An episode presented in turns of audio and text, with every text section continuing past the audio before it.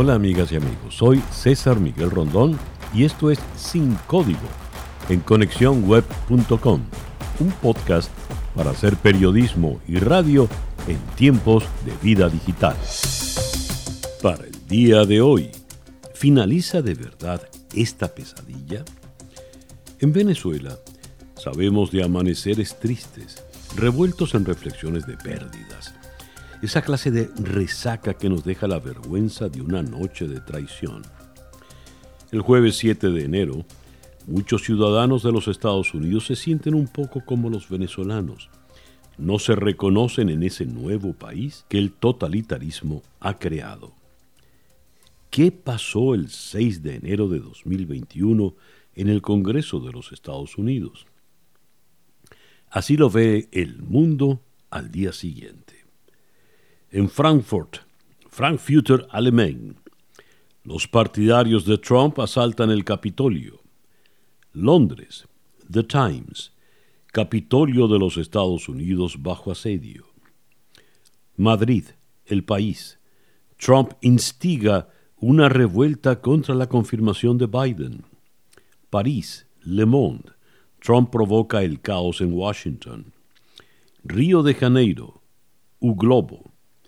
Trump incita ataque a la democracia y turba invade al Congreso de los Estados Unidos. Pero señores, el asalto al Congreso de los Estados Unidos vino antecedido de otros asaltos. El asalto a la verdad, con la conchupancia de medios de comunicación que hicieron fortuna y rating, siguiendo al polémico líder anti-establishment el asalto a las redes sociales cuyas empresas y gerentes no terminaban de entender cómo sus creaciones servían de plataforma perfecta para la mentira y la radicalización. El asalto a la política, los valores y la ética de gobernar. Asaltos tras asaltos tras asaltos ocurrieron a la vista de todos, una institución tras otra, tras otra, tras otra durante cuatro años seguidos.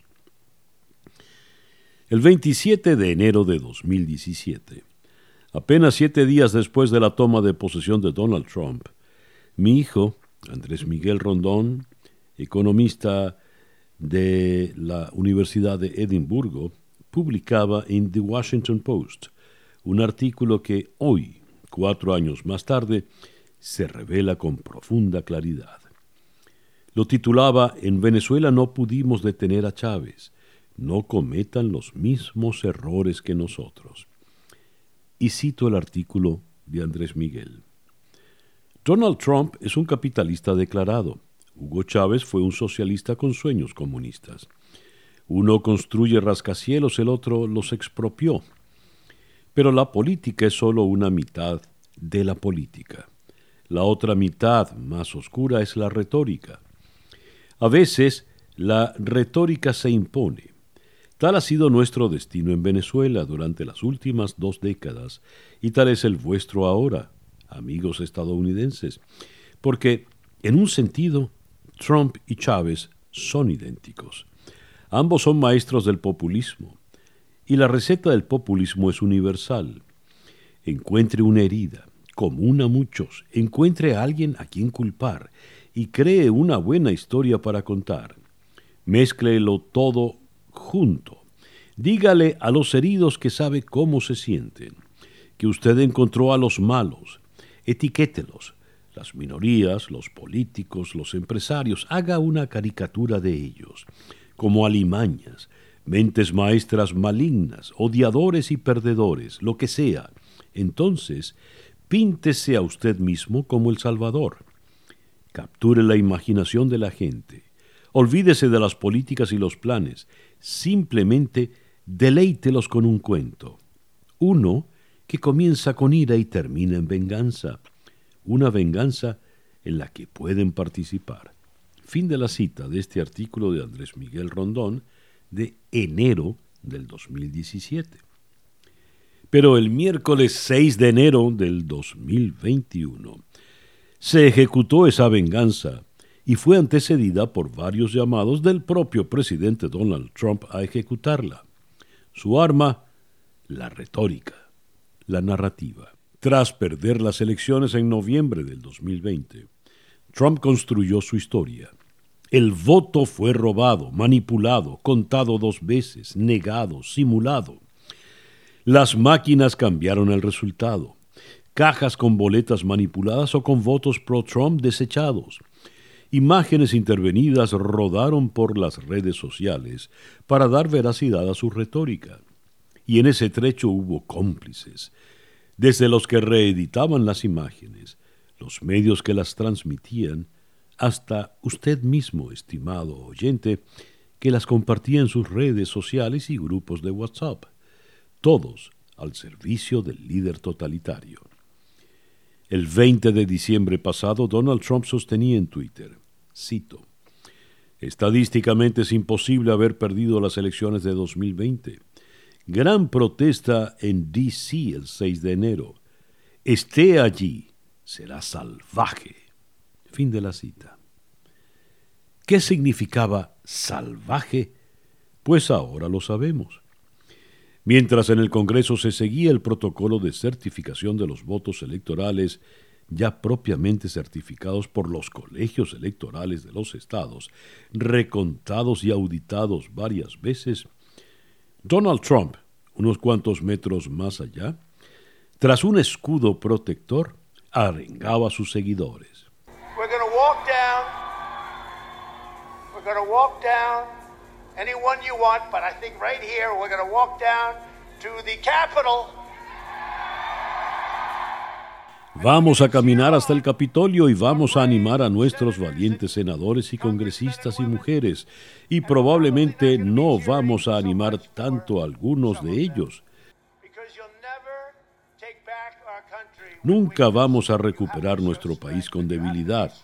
Tienes que mostrar fuerza y tienes que ser fuerte.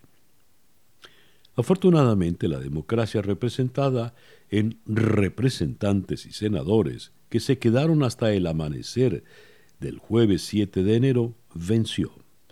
Los miembros del Congreso pusieron un sello final a la victoria del presidente electo Joe Biden y con ello pusieron también fin a un periodo postelectoral históricamente turbulento.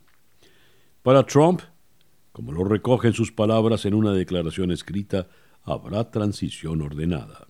Le cito. Aunque estoy totalmente en desacuerdo con el resultado de las elecciones y los hechos me confirman, sin embargo, habrá una transición ordenada el 20 de enero. Representa el final del mejor primer período presidencial de la historia. Fin de la cita. La verdad no creo que todos le recordemos así.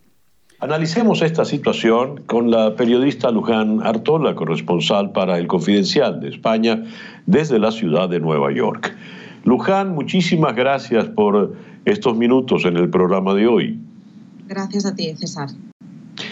Luján, ¿qué ocurrió en Georgia? Porque antes de la violencia de ayer, el presidente Trump, por lo visto, se las había jugado todas a lo que podría acontecer en este estado. Pero ¿qué pasó? ¿Qué terminó ocurriendo? Pues mira, yo creo que eh, este es el gran error y, el gran fracaso de Donald Trump al final eh, como, como, como, traca final a todo su, su, puesta en escena de los últimos, de los últimos meses. Lo que, lo que realmente podría haber conseguido su gran fracaso último ha sido perder el Senado y es una de las de, sus grandes errores y, lo que le va a perseguir los próximos años. Eh, ha perdido la presidencia, pero todavía tenía una oportunidad de conseguir manteniendo el Senado. Y lo que no, lo que lo que ha estado haciendo durante estas últimas semanas es decir una y otra vez que sus votantes nos engañaron, nos han mentido, ha habido fraude, ha habido fraude, que ha conseguido que la gente no salga a votar.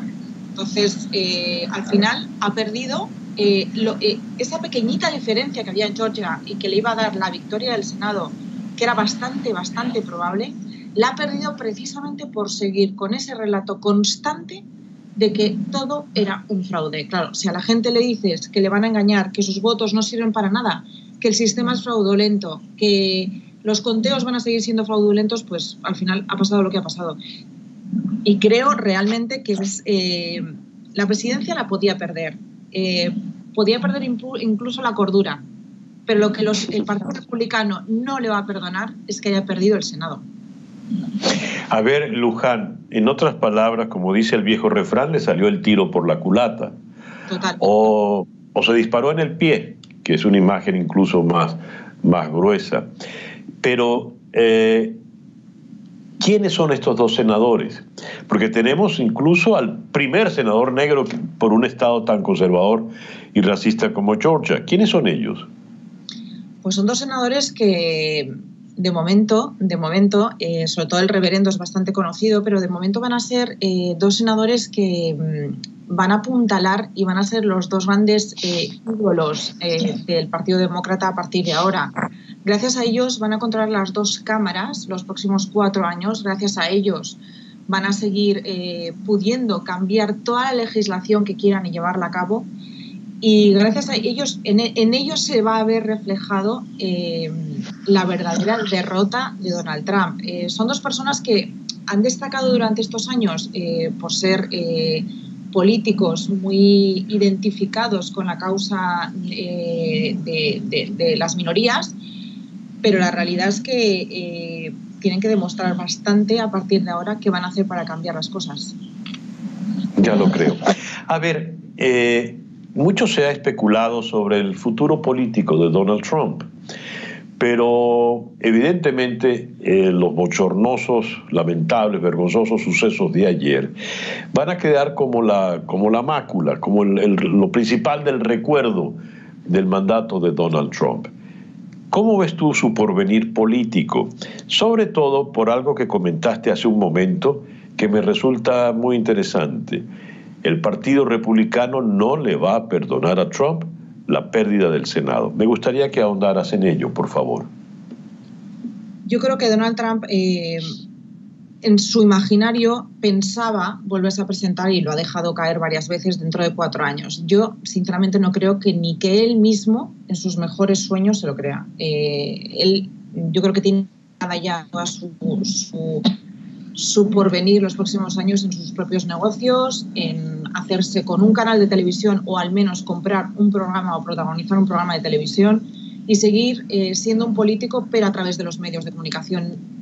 No creo que vuelva a presentarse. Eso, eh, no sé, igual sí, pero, pero a, mí no me lo parece. Eh, le están dejando solo. Entonces, incluso Mike Pence ayer ordenando que fuera la Guardia Real eh, a la Guardia Nacional, perdón, al, al, Capitolio a defenderlo, porque no había nadie defendiendo el, Capitolio. O sea, 750 billones eh, eh, de dólares con B.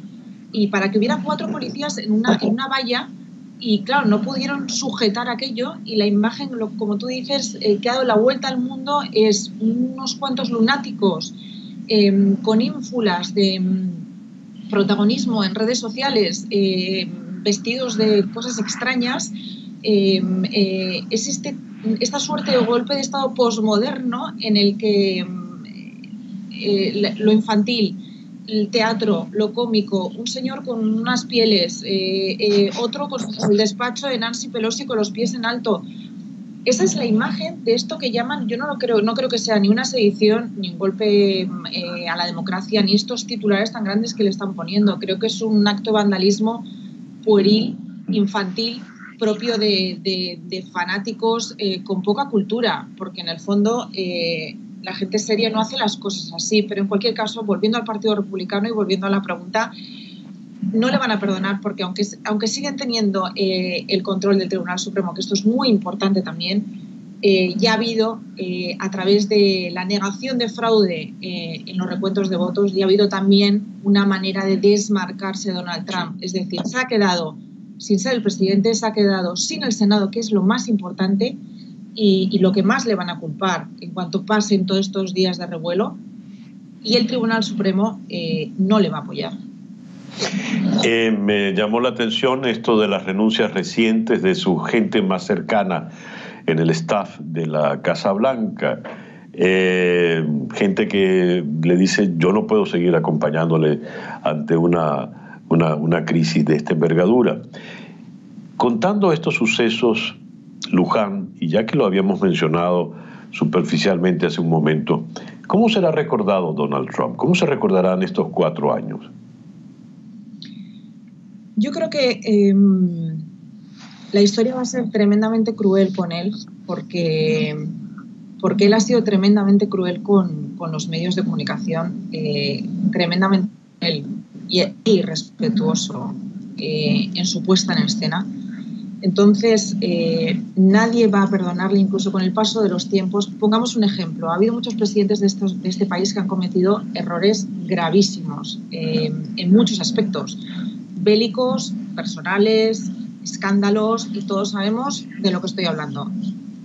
El más, al, que peor va a tratar la historia va a ser a Donald Trump, sin ninguna duda, porque no hay nada peor para este país que la imagen de alguien irrespetuoso con, con su propio país. Uno puede ser republicano, puede ser demócrata, pero, pero lo que no puede hacer es dividir al país e incendiarlo de tal manera que ahora mismo 74 millones de americanos estén enfrentados a otros 80 millones de americanos. Y eso es lo que Estados Unidos va a ir, entiendo, el Partido Demócrata va a intentar ir eh, limando y, les va a costar, va a costar mucho porque, insisto, estoy convencida que Donald Trump va a seguir, por mucho que le hayan cancelado la cuenta de Facebook, le, le cancelen la cuenta de Twitter, va a, ser, va a ser protagonista en algún programa de televisión o va a comprarse una, una, cadena de televisión. O sea, va a hacer algo porque este señor tiene un afán de protagonismo y, esa infantilidad de la que hablo eh, es real, es, es, un liderazgo tan, tan poco responsable y tan poco eh, de altura que, va a seguir siendo el protagonista. Y esas masas van a seguir estando eh, constantemente lideradas por esta, yo creo que es una suerte de, pastor eh, moderno que les quiere guiar por el mar muerto. Entonces, eh, yo creo que tenemos Trump para rato. Ya. Luján, muchísimas gracias por estos minutos en el programa de hoy. Gracias a ti, César. Un abrazo. Luján Artola es corresponsal de El Confidencial de España desde la ciudad de Nueva York. Y bien, así hemos llegado al final de nuestro episodio por el día de hoy.